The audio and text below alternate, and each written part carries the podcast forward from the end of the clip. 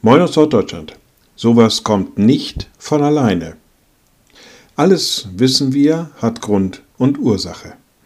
Manchmal ist es leichter zu erkennen, manchmal schwerer zu erkennen, aber die Wechselwirkung von Ursache und Wirkung, die ist uns schon klar.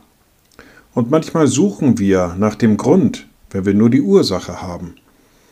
Und ich denke mal, der Schreiber des Hebräerbriefes hatte ähnliche Gedanken, als er schrieb, durch den Glauben erkennen wir, dass die Welt durch Gottes Wort geschaffen ist.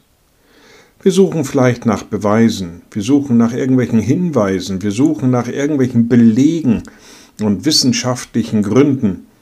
Aber er sagt so ganz schlicht, durch den Glauben erkennen wir, dass die Welt durch Gottes Wort geschaffen ist. Denn auch das kommt nicht von alleine. Liebe Schwestern und Brüder, ich lade Sie ein zu einem kurzen Gebet und anschließend zu einem gemeinsamen Vater unser.